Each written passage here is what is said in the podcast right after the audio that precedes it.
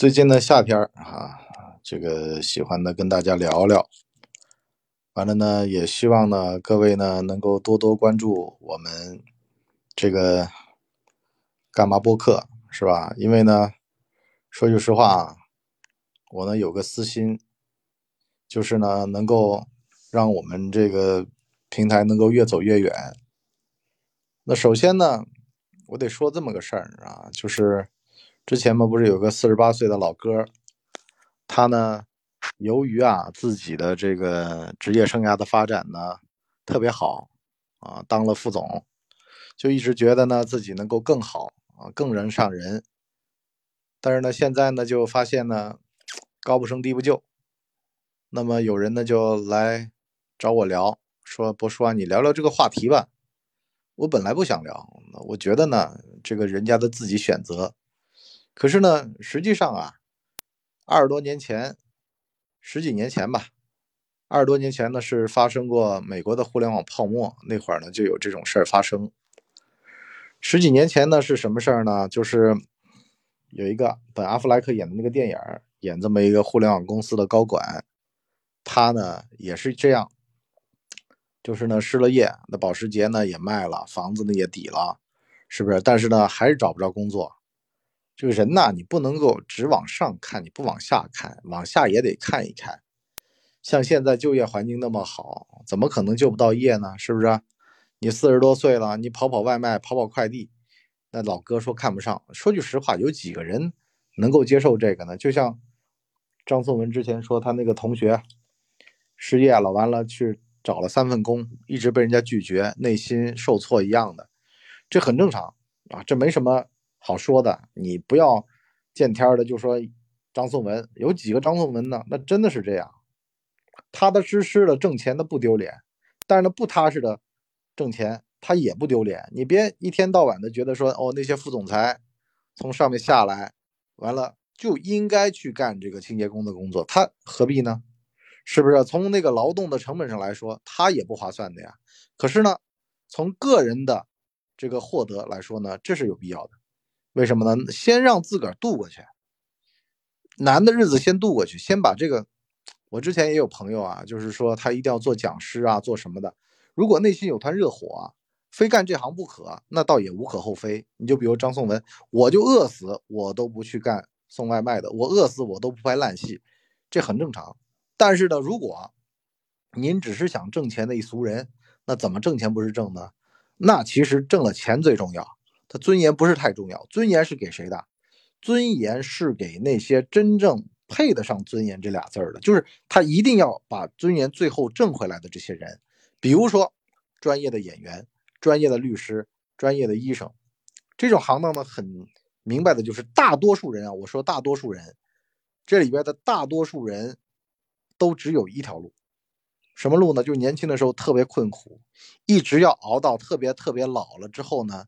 才能够收获果实的，这种算种树行的，就一点一点的积累，然后呢攒着，把这个树给种高了，种高了之后，这个百年树木啊，这个是百年树人嘛，十年树木嘛，这木得长高了，才能够遮天蔽日，才能够形成规模效应，才能够能够达到自己要的东西，否则都达不到的。这个东西很关键，你别说啊，上来就。骂这个不行啊，这个人品有问题，人品特次，是不是啊？你就得该低着头，人家何必要低头呢？人家搞不好有职业理想的，那让他去做去。有职业理想的人，让他做职业理想该做的事儿，各得其所，各取所需，这最关键啊！别人上来就说，哎呀，那个要尊严的那个不要脸，是不是？老婆孩子跟着你挨饿。其实啊，说难听点，有几个人老婆孩子会跟着挨饿呢？真挨饿了，早就跑了。也不可能会跟你待一块儿，大多数呢，实际上也都是，啊，就是还想在这道上试试。所以呢，我就说梦想这个事儿真不真实，可不可靠，都得自个儿掂量。有的人呢，阈值比较高，我可以饿饿二十年，我饿出一个我的梦想实现。但呢，更多的人呢，他往往会跟命运妥协，说算了，我就不挣扎了，是不是啊？我北漂这么久了，我也没买上房。我世俗上的成功我也没有，那么我适当的去搞一搞也无可厚非。这人各有各的选择，各有各的命，这个东西啊没得说的。千万不要说，哎呀，你就应该这样，就应该那样。人一辈子没有就该这样和那样的，没有人活该或者应该就得这样或那样。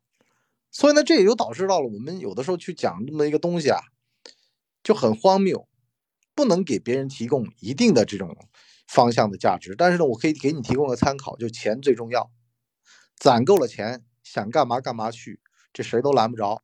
可是呢，如果为了五斗米去折腰，这就很困苦了。所以呢，内心得有个高的东西，能撑着你，能熬过那些艰难的岁月。所以呢，我就说嘛，必须得搞明白自个儿想干嘛。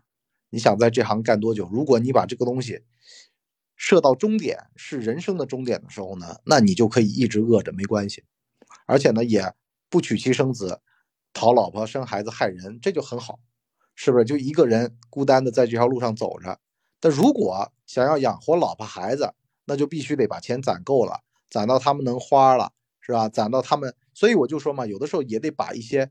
消费的硬指标的预期啊，给降低了。比如说，不要让小孩去读私立学校，啊，老婆买几个包也得跟他讲，树立正确的消费的价值观，啊，别见天的啊，逮到什么包就买，啊，你比如说像张小慧，张小慧嫁钟镇涛，钟镇涛大哥很挣钱，可是呢，也赶不上他花钱的速度，啊，我们假设一个这个水池子里面水龙头开着，下面的塞子拔着。那个下面的管比较粗还是上面的管比较粗啊？求最后这个水是先放光了还是先放满了？就这么一个问题，对不对？你也不能开源节流嘛，其实就这么个问题嘛。开源节流你要怎么弄？是不是？如果说你要追求梦想了，那你就得开源节流；如果说不追求梦想，花钱大把花也没关系。可是呢，一定要想好这里面后果。很关键的问题就是很多人没想到后面的事儿，所以我就说消费主义害人嘛。一定要把钱攒够了啊，才能够。有一定的话语权，有一定的自主权，否则的话，一辈子就牵着鼻子。但是反过话来说呢，也有种办法是什么呢？